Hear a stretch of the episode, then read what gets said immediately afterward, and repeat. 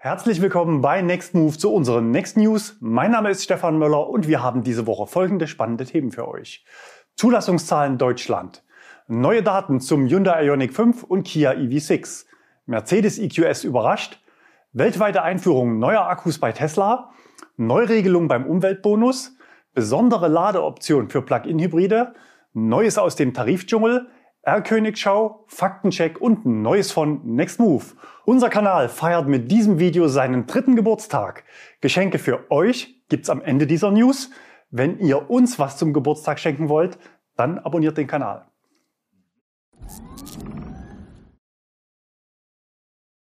Zulassungszahlen Deutschland. Im März wurden 30.101 Elektro-Pkw neu zugelassen. Der Anteil am Gesamtmarkt lag damit bei 10,3 Prozent. Gegenüber dem Vorjahresmonat ist das eine satte Steigerung von plus 191,4 Prozent. Die absolute Zahl liegt damit circa auf Niveau des November 2020 und damit deutlich höher als in den ersten beiden Monaten des laufenden Jahres. Die Verteilung auf die einzelnen Modelle liefern wir euch nächste Woche. Bereits bekannt ist die Zahl von Tesla, nämlich 3703 Fahrzeuge, vermutlich fast komplett Model 3. Damit ist es für Tesla der stärkste Monat in Deutschland aller Zeiten. Vorausgegangen waren einige Preissenkungen um die Jahreswende, die offenbar ihre Wirkung nicht verfehlt haben. Neue Daten zum Hyundai Ioniq 5 und Kia EV6. Nach dem Ioniq 5 durfte jetzt auch Kia sein Schwestermodell EV6 mit weiteren Daten vorstellen und ein Reservierungsportal öffnen. Wir haben bei beiden Modellen nochmal genau hingeschaut und eine ganze Reihe von Unterschieden gefunden. Außerdem liefern wir weitere Daten zu den Autos. Beim Ioniq 5 ist die Homologation bereits abgeschlossen, beim Kia EV6 noch nicht. In Österreich ist bereits der Konfigurator für den Ioniq 5 online. Das Fahrzeug ist wie erwartet in vier Varianten gelistet.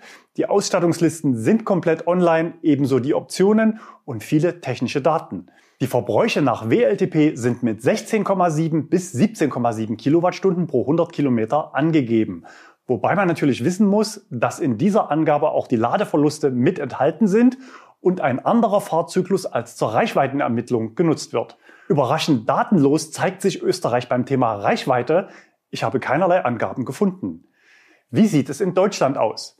Angekündigt war eine Top-Reichweite von 470 bis 480 Kilometer für die Variante mit großer Batterie und Heckantrieb. Inzwischen ist die Homologation abgeschlossen und es wurden sogar 485 Kilometer erreicht. Aber der Konfigurator ist noch nicht online und für die Allrad-Variante hält man sich mit einer Reichweitenangabe noch bedeckt. Etwas Licht ins Dunkel bringt hier ein Blick in die Schweiz. Vielen Dank an unseren Zuschauer Stefan fürs Senden der Preisliste für das Editionsmodell Projekt 45.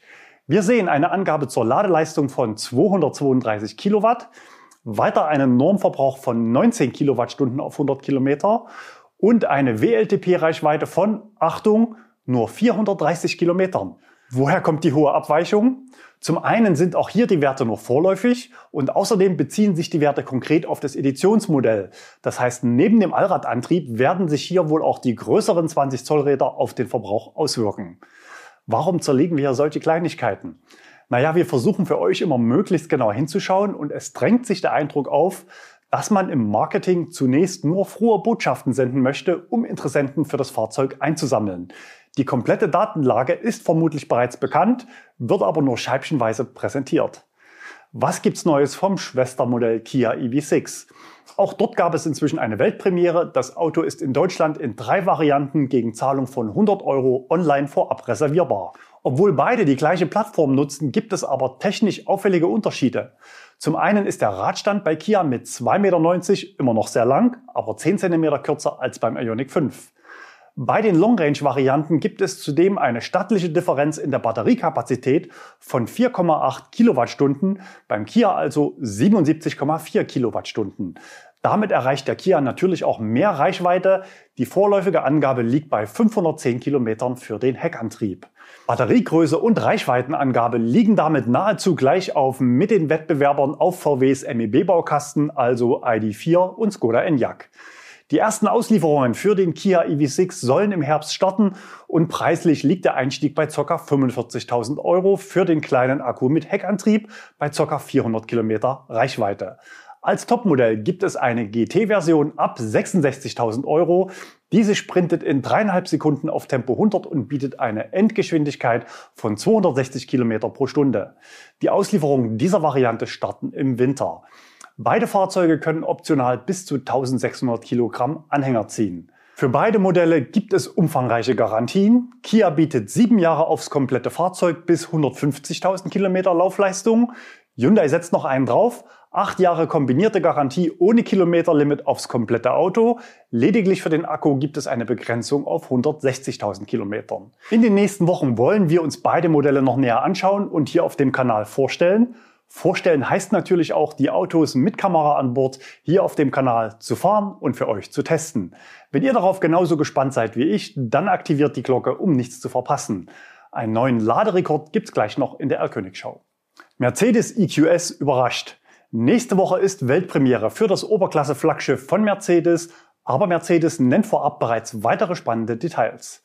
Zum einen die Top-Reichweite von 770 Kilometern nach WLTP, Bisher war immer nur die Rede von mehr als 700 Kilometer. Weiter geht's mit einem minimalen CW-Wert von gerade mal 0,2. Daimler spricht von einem Bestwert für Serienfahrzeuge. Vermutlich muss Tesla jetzt seine Werbung für das Model S Facelift nachbessern, denn Tesla hatte das Auto ebenfalls mit einer Bestmarke von 0,208 beworben. Die Höchstgeschwindigkeit ist auf 210 km pro Stunde begrenzt. Später soll es noch eine Performance-Variante geben. Die Batteriekapazität liegt bei 90 bzw. 107,8 Kilowattstunden. Mal sehen, ob es dann nächste Woche noch mehr Neues gibt. Weltweite Einführung neuer Akkus bei Tesla. Hinter dieser Schlagzeile verbirgt sich nicht etwa eine Ankündigung in Bezug auf Teslas neue Superzelle im Format 4680. Nein, es geht um die Lithium-Eisenphosphat-Akkus. Dieser Zelltyp steht bei vielen Herstellern im besonderen Fokus für den Einsatz in preisgünstigen E-Autos. Im Dezember hatte Tesla erstmals Model 3 mit solchen Batterien in einigen Ländern Europas ausgeliefert. In Deutschland lag der Anteil damals sogar bei 40 Prozent an Fahrzeugen aus chinesischer Produktion mit diesen Akkus. Der Marktstart verlief durchaus holprig, um es freundlich zu beschreiben. Wir hatten in einem eigenen Video zu diesem Thema nicht nur die massive Unzufriedenheit von Kunden über Teslas Beta-Test mit diesen Akkus berichtet, sondern auch über die Vor- und Nachteile dieser Zellchemie und über die besonderen Herausforderungen beim Einsatz in E-Autos. Ich hatte so ein Auto über sechs Wochen im Test, zeige im Video die besondere Kälteempfindlichkeit dieser Akkus und wie man das Auto auch im Winter zu voller Ladeleistung bekommt. Es gab übrigens auch noch einen kleinen Nachtest, der bisher noch nicht veröffentlicht wurde. Ich hatte das gleiche Auto nach einer frostigen Nacht an eine Ladestation angeschlossen. Der Akku war auf minus 11 Grad gut durchgefroren und das Model 3 hat die ersten 45 Minuten lang überhaupt nicht geladen, sondern in dieser Zeit lediglich Strom aus der Ladestation genutzt, um sich mit ca. 3 Kilowatt Leistung den Akku nach und nach zu heizen. Erst dann begann das Auto langsam Strom auch in die Batterie zu laden. Andere Fahrzeuge hatten bei gleichen Bedingungen Ladeleistung im Bereich 15 bis 20 Kilowatt ab Start. Um den Akku von minus 11 auf plus 22 Grad aufzuwärmen, braucht das Model 3 knapp drei Stunden und entsprechend drei Euro an Stromkosten. Zum schnellen Laden sollte der Akku dann aber ca. 40 Grad Temperatur haben. Das heißt, man muss dann noch schnell fahren oder weiter den Akku heizen lassen. Unser großes LFP-Testvideo war eines der aufwendigsten in der Geschichte unseres Kanals und hat viel Lob und Anerkennung von euch bekommen. Inzwischen wurde es 220.000 Mal geklickt. Wenn ihr euch für den Kauf eines Model 3 interessiert, dann sind unsere beiden Videos zum Thema LFP Pflichtprogramm für euch. In den Kommentaren fand sich häufiger der Hinweis, dass Model 3 Standard Range Plus, die im ersten Quartal in Deutschland und Europa ausgeliefert werden, wieder aus Amerika kommen, also mit bewährten Nickel-Mangan-Kobalt-Zellen. Genau so hatten wir es im Video auch gesagt. Zusätzlich hatten wir aber die These aufgestellt, dass Tesla jederzeit Autos mit geänderten Spezifikationen und Zellen in einzelne Märkte liefern könnte. So passierte es direkt dann auch mit den Rechtslenkermodellen für Kunden in Großbritannien und Irland. Bereits Ende Februar hatte Elon Musk per Twitter unsere These bestätigt, dass Tesla künftig in Standard Range Autos auf LFP-Zellen setzen wird, damals jedoch ohne ein konkretes Datum zu nennen. Grund für den Umstieg ist laut Musk die begrenzte Verfügbarkeit von Nickel. Wie knapp es ist, wissen wir nicht, aber Eisen ist natürlich auch deutlich günstiger als Nickel zu haben. Unsere Einordnung damals in den Next News, schon im Mai könnte es sein, dass auch Deutschland wieder Model 3 mit diesen Akkus bekommt.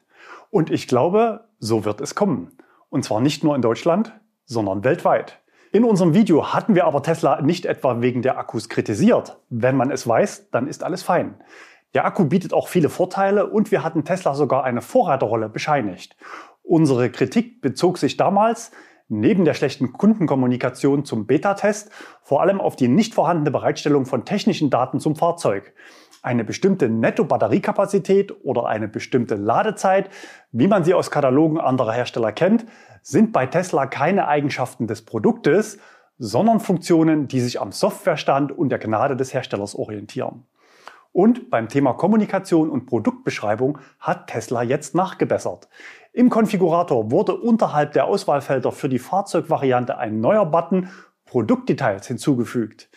Wenn ich in diesem Fenster dann nach unten scrolle, finde ich den Hinweis Betrieb bei sehr kaltem Wetter für optimale Langstreckenfähigkeit in sehr kalten Umgebungen empfehlen wir die Versionen maximale Reichweite oder Performance des Model 3. Aus unserer Sicht ist das ein deutlicher Hinweis darauf, dass zukünftig in der Basisvariante die kälteempfindlichen LFP-Zellen ausgeliefert werden.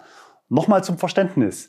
Wer mit einem Tesla Model 3 im Winter Langstrecke fahren will, also schnelles Laden benötigt, dem wird von Tesla das Basismodell jetzt ausdrücklich nicht mehr empfohlen. Und das nicht nur in Europa. In den USA findet man an der gleichen Stelle den gleichen Hinweis. Wo die Fahrzeuge für die einzelnen Märkte produziert werden, wissen wir erst, wenn die ersten Fahrgestellnummern zugeteilt werden. Die verraten nämlich nicht nur den Akkutyp, sondern auch das Land der Herstellung. Wir sehen zwei positive Botschaften. Tesla setzt auf weitere Kostenreduktionen beim Basismodell, um es günstig anbieten zu können. Und Tesla verbessert die Produkthinweise. Neuregelung beim Umweltbonus. Das Thema Umweltbonus ist ein Dauerbrenner hier auf dem Kanal. Die hohe Förderung ist ein maßgeblicher Treiber des E-Auto-Booms und führt an einigen Stellen zu Schieflagen bis hin zu betrügerischen Geschäftsmodellen, die wir in einem Video hier auf dem Kanal detailliert aufgedeckt hatten. Außerdem gibt es diverse legale Geschäftsmodelle unter besonderer Ausnutzung der hohen deutschen Förderung. Wir hatten vor drei Wochen in den News über das Tesla-Glücksrad berichtet. Betroffen sind natürlich auch andere Fahrzeuge, die mit hoher staatlicher Prämie nach kurzer Zeit ins Ausland wandern. Der Blog Immobicon berichtete vor einigen Tagen, dass eine Neuregelung beim Umweltbonus in Vorbereitung sei. Dabei ginge es um eine deutliche Anhebung der Haltefrist. Der Autor des Artikels beruft sich auf Nachfrage auf persönlich übermittelte Informationen aus dem Wirtschaftsministerium. Im Leasing gab es ja bereits im November eine Anpassung der Fördersätze gebunden an die Laufzeit des Leasingvertrages. Im Extremfall betrug die Kürzung 4.500 Euro. Die Vorlaufzeit zum neuen Gesetz lag bei knapp zwei Wochen. Einen Bestandsschutz für bereits bestellte Fahrzeuge gab es damals nicht. Maßgeblich ist das Datum der Antragstellung, die natürlich erst nach Zulassung möglich ist und die zu diesem Zeitpunkt gültige Fassung des Gesetzes. Wir erwarten auf Basis dieses Berichts, dass es im Bereich Barkauf und Finanzierung eine Gleichstellung in der Haltefrist zum Leasing gibt. Das heißt, eine Anhebung von sechs Monaten auf zwei Jahre. Volle Prämie nur bei zwei Jahren Haltedauer. Wer sein Auto kürzer hält, muss mit gestaffelten Rückforderungen rechnen. Noch sind das nur unverbindliche Übermittlungen, aber man muss klar sagen, dass eine solche Nachjustierung aus Sicht des Steuerzahlers überfällig ist. Und wir gehen noch weiter. Man sollte auch noch einige andere Dinge neu regeln. Denkbar sind laut dem Bericht auch Anpassungen im Bereich Gebrauchtwagen und möglicherweise sogar eine Änderung im Bereich Plug-in-Hybride. Hier wäre eine Kopplung an die realen Emissionen denkbar. Wer mehr elektrisch fährt, bekommt mehr Prämie. Entsprechende technische Voraussetzungen zur Erfassung gelten bereits seit Jahresbeginn. Weiterhin ist noch eine neue gesetzliche Regelung der Verlängerung bis 2025 erforderlich. Aktuell gibt es dazu ja nur einen Kabinettsbeschluss. In diesem Zusammenhang könnte man sich natürlich auch gleich über ein konkretes Exit-Szenario für Ende 2025 Gedanken machen. Die Förderung von 6000 Euro auf 0 Euro von einem Tag auf den anderen abzuschaffen, ist sicher keine gute Idee. Besser wäre eine schrittweise Abschmelzung. Außerdem möchten wir gerne noch eine Härtefallregelung für nachgewiesene wirtschaftliche Totalschäden anregen. Das heißt, dass der Nutzer in diesem Fall von der Haltefrist befreit wird und nicht mit Rückforderungen rechnen muss. Handlungsbedarf sehen wir auch bei den Spielregeln für die Hersteller. Hier ist das Gesetz reichlich intransparent. Wir bemühen an dieser Stelle nochmal den Dacia Spring. Rein zufällig liegt der Listenpreis in Deutschland um fast genau 3000 Euro netto oberhalb des Preises in Frankreich. Am 24. März wurde das Fahrzeug auf die BAFA-Liste mit aufgenommen. Normalerweise werden neue Modelle erst später im Zuge der Markteinführung gelistet. Hintergrund könnte sein, dass Dacia den Antrag bereits Anfang März gestellt hat, nämlich bevor man den Preis für Frankreich verkündet hat. Der staatliche Umweltbonus funktioniert eigentlich so, dass der Hersteller einen Eigenanteil in Form eines Rabatts einbringen muss. Also habe ich mal beim Amt nachgefragt. Ich habe eine Anfrage zu den erforderlichen Voraussetzungen zur Aufnahme neuer Modelle auf die Liste der förderfähigen Fahrzeuge für den Umweltbonus. Erfolgt bei der Preisangabe für die Neulistung eines Modells eine Prüfung in Bezug auf die preisliche Platzierung des gleichen Modells in Nachbarmärkten? Oder erfolgt die Listung ungeprüft auf Basis der vom Hersteller eingereichten Preise? Hintergrund meiner Anfrage. Auf der aktuellsten Version Ihrer Fahrzeugliste vom 24.03. listet Ihre Behörde das Basismodell des Dacia Spring mit einem Nettopreis von 17.218,49 Euro. Diese Preisangabe liegt um ca. 3.000 netto über dem Listenpreis des gleichen Modells in Frankreich. In der aktuellen Gesetzesfassung heißt es, das zu begünstigende Fahrzeugmodell muss sich auf der vom BAFA auf bafa.de veröffentlichten Liste befinden, mit der sich die Automobilhersteller zu einer Beteiligung an der Finanzierung des Umweltbonus verpflichten. Inwieweit ist eine Beteiligung des Herstellers an der Finanzierung aus Ihrer Sicht gegeben, wenn der zu gewährende Nachlass zuvor eins zu eins vorab auf den deutschen Listenpreis aufgeschlagen wurde? Aus meiner Sicht ist die Rechtslage eigentlich klar. Wenn sich der Hersteller wie im vorliegenden Fall ganz offensichtlich nicht beteiligt, dann dürfte es eigentlich keine Förderung geben. Das Amt hat natürlich auch geantwortet, aber viel nichtssagender konnte die Antwort wohl nicht ausfallen. Offenbar ein unangenehmes Thema. Um die Förderfähigkeit festzustellen, greift das BAFA auf die deutsche Nettopreisliste des beantragten Basismodells zurück. Die Nettopreise des Basismodells werden dem BAFA durch die Hersteller mitgeteilt. Für die Aufnahme neuer Modelle in die Liste förderfähiger Fahrzeuge steht das BAFA im engen Austausch mit den Herstellern. Hm, was heißt das jetzt im Klartext, also umgangssprachlich? Version 1 Deutschland ist Vorreiter bei Elektromobilität und wir lassen uns von den Automobilherstellern gerne in die Tasche greifen. Oder Version 2, das haben wir auch schon mitbekommen und es brennt gerade heftig der Baum. Ich tendiere zu Version 1. Leider. Warum diese Aufregung? Deutsche Kunden zahlen schlicht 3000 Euro zu viel für das Auto. Ladesperre für Plug-in-Hybride. Plug-in-Hybride erfreuen sich besonders in Deutschland zunehmender Beliebtheit. Beim Antriebs- und Nutzungskonzept scheiden sich natürlich die Geister, egal wo man hinschaut und natürlich auch hier auf dem Kanal.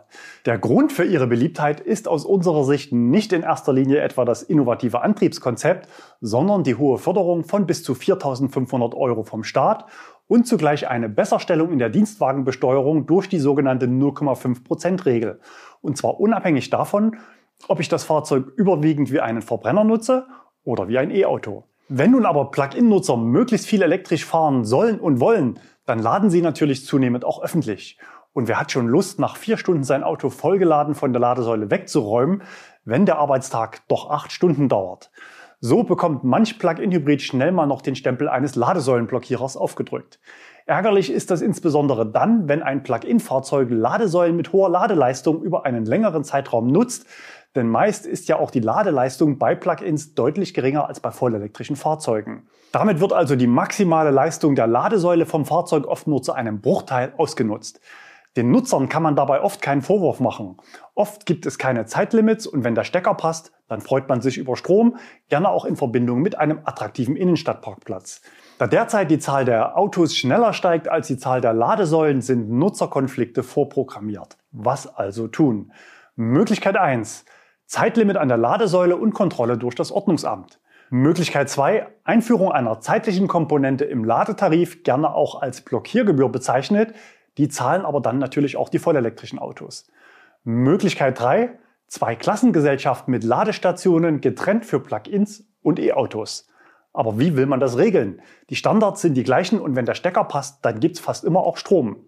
Oder soll das Ordnungsamt nach dem Auspuff suchen? Denn ein E-Kennzeichen haben ja in Deutschland beide Klassen dieser Fahrzeuge. Wir zeigen euch heute zwei Trends. Zum einen zum Beispiel Mercedes. Hier bekommen Plug-ins teilweise auch einen CCS-Stecker und können damit auch im sommerlichen Reiseverkehr für Freude an HPC-Ladestationen sorgen. Die gesetzlichen Vorgaben zu mehr elektrischen Reichweiten befeuern diesen Trend natürlich. Ab kommendem Jahr müssen 60 Kilometer Normreichweite her und ab 2026 schon 80 Kilometer. Der andere Trend dürfte vielen unserer Zuschauer besser gefallen. Die Schnellladesperre. Der Hersteller verhindert das Laden sogar an normalen Ladesäulen, sofern diese eine Leistung von mehr als 14 Kilowatt anbieten. Das macht keiner, denkt ihr? Doch, Volvo macht es. Das schrieb mir unser Zuschauer Sascha. Er fährt einen Volvo V60 D6. In der Bedienungsanleitung heißt es konkret, Achtung, das Fahrzeug ist nicht mit allen Ladestationen kompatibel und für Stromstärken von bis zu 20 Ampere ausgelegt. Wenn das Fahrzeug an eine nicht kompatible Ladestation angeschlossen wird oder die Ladestation eine zu große Stromstärke liefert, leuchtet die LED am Ladeanschluss rot. In diesem Fall ist kein Aufladen möglich. Nun ist es aber keineswegs so, dass das technisch nicht anders möglich wäre. Egal welches Auto und egal ob schnelles oder langsames Laden, es erfolgt vor dem Ladestart immer eine Kommunikation zwischen Fahrzeug und Ladesäule und man verständigt sich unter anderem auf den Ladestrom. Ob die Variante von Volvo nun einen neuen Ladeknicke 2.0 darstellt oder einfach nur eine technisch unbefriedigende Lösung ist, wissen wir natürlich nicht. Wie ist eure Meinung zum Thema Laden von Plugins? Schreibt es uns gerne in die Kommentare. Neues aus dem Tarifdschungel. Hier gibt es ein Comeback zu vermelden. Die beiden größten Anbieter, neben Tesla versteht sich, finden wieder zusammen. Ionity-Ladestationen sind wieder mit dem Angebot Mobility Plus von NBW und den angeschlossenen Sondertarifen nutzbar. Fast auf den Tag genau vor einem Jahr hatte NBW Ionity mit Verweis auf die Preispolitik medienwirksam aus dem Tarif geworfen. In der Pressemeldung jagte damals eine Spitze die nächste. Einen Preis von 79 Cent je Kilowattstunde halten wir zur Förderung der Marktentwicklung nicht für zielführend. Und mit Verweis auf Sondertarife der Anteilseigner Gleichzeitig sind wir davon überzeugt, dass eine Preispolitik die Bedürfnisse aller Verbraucher berücksichtigen muss, ganz gleich in welcher Marktrolle die Akteure handeln. An der Preispolitik von Ionity hat sich aber seitdem nichts geändert. Außer, dass es immer mehr Tarife von Clubmitgliedern gibt, die fahrzeuggebunden und gegen monatliche Grundgebühr Kilowattstundenpreise von ca. 30 Cent bei Ionity ermöglichen. Beide Netze wachsen. Ionity derzeit vor allem im peripheren Europa, NBW wächst sowohl bei eigenen Ladestationen als auch beim Zuwachs an Kunden für das eigene betreiberübergreifende Fahrstromangebot Mobility Plus das wir wegen seiner vergleichsweise einfachen und festen Preisgestaltung mit in unserem Tarifdschungel listen. Allerdings wird Ionity bei NBW nicht in das bestehende Preissystem integriert, sondern es gibt einen Sondertarif und man reicht die 79 Cent, die vermutlich auch im Einkauf anfallen, eins zu eins an die Kunden durch. In der Meldung heißt es konkret, insbesondere für Fahrten ins Ausland haben E-Autofahrerinnen im NBW Hypernetz ab dem 30. März 2021 jetzt noch mehr Möglichkeiten für schnelles Laden. Einen deutlichen Seitenhieb gab es dann doch noch. Die Ionity-Stationen bekommen in der App einen Achtung Teuerstempel. Formal ausgedrückt heißt es Hochpreisanbieter. Die Wortwahl lässt natürlich Luft im Tarif für andere Bewerber. Grund für die Wiederaufnahme ist möglicherweise auch eine zunehmende Nutzung des Angebotes für Dienstwagenflotten. Wenn man Gewerbekunden für das eigene Fahrstromangebot gewinnen will, ist manchmal die Flexibilität und Einfachheit wichtiger als ein günstiger Preis. Ich bin gespannt auf eure Meinung. Ist NBW vor Ionity eingeknickt? Oder findet ihr es gut, dass die beiden auf dieser Basis wieder zusammenarbeiten? Schreibt es uns in die Kommentare. Erlkönigschau, der Skoda Enyaq kommt nach Deutschland. Wir zeigen euch ein Foto von Andreas, aufgenommen an einem VW-Logistikstandort in der Nähe von Zwickau. Gebaut werden die Autos ja in Tschechien. Wenn euch der Enyaq interessiert, dann solltet ihr unbedingt unseren Kanal abonnieren. In den nächsten Tagen werde ich mir das Auto mal etwas genauer anschauen. Weiter geht's mit zwei Bildern aus Tesla-Kameras von Andy, aufgenommen auf der A9 zwischen Denkendorf und Ingolstadt. Das Auto ist vermutlich der neue Hyundai Kleinbus namens Staria. In der gleichen Gegend erwischt wurde das Auto auch von Benedikt. Hier sind die Bilder noch etwas schärfer und zeigen auch eine Art von Pixel-Design der Heckleuchten, ähnlich dem Design des Ioniq 5. Ob das Fahrzeug einen Auspuff hatte oder elektrisch unterwegs war, wissen wir leider nicht. Wenn ihr das Auto schon mal gesehen habt und diese Frage beantworten könnt, dann schreibt es uns in die Kommentare. Wie angekündigt haben wir auch noch einen Kia EV6, erwischt von Chris in der Nähe von Aachen bei Ionity. Die Spannungslage lässt uns einen großen Akku vermuten und mit 189 Kilowatt Ladeleistung sichert sich Chris zumindest vorübergehend den Spitzenplatz im Ranking für dieses Modell. Auch unsere internationalen Zuschauer wollen gerne mitspielen, so auch Hado mit Bildern aus Shanghai. Die Bilder zeigen einen ziemlich großen folierten R-König unbekannten Typs. Auffällig sind die in der Proportion recht kleinen Räder. Hado vermutet ein Fahrzeug der Marke Southeast, wobei die Modellvielfalt in China natürlich deutlich größer ist als bei uns. An dieser Stelle noch ein kurzer Faktencheck zur letzten Sendung. Wir hatten euch viele Bilder eines VW ID6 gezeigt. Das passte soweit auch. Nicht ganz passend war unsere Ankündigung des Fahrzeuges für Ende diesen Jahres für den deutschen Markt. Der ID.6 ist für China eingeplant. Auch unser Zuschauer Frankie hat das gleiche Auto zwischenzeitlich nochmal erwischt und uns ein Video gesendet. Neues von Next Move. Wir haben ein kleines Gewinnspiel zum Kanalgeburtstag. Gewinn Nummer eins ist ein schickes T-Shirt, nämlich genau so eins. Schreibt uns in die Kommentare, warum ihr das T-Shirt gewinnen wollt und ihr landet durch das Abgeben eines Kommentars mit im Lostopf. Gewinn Nummer zwei. Hier dürfen nur diejenigen mitspielen, die aktuell noch kein E-Auto fahren. Zu gewinnen gibt es ein Wochenende E-Auto-Miete aus der Gruppe Small bis Kompakt, also zum Beispiel Mini Cooper, Kia e-Soul und so weiter. Ihr seht die Modelle eingeblendet. Um im Lostopf zu landen, schreibt uns in die Kommentare, was euch bisher noch vom Umstieg auf ein E-Auto abgehalten hat. Die Auflösung gibt's dann nächste Woche Freitag in den Next News. Bis dahin, bleibt gesund und fahrt elektrisch.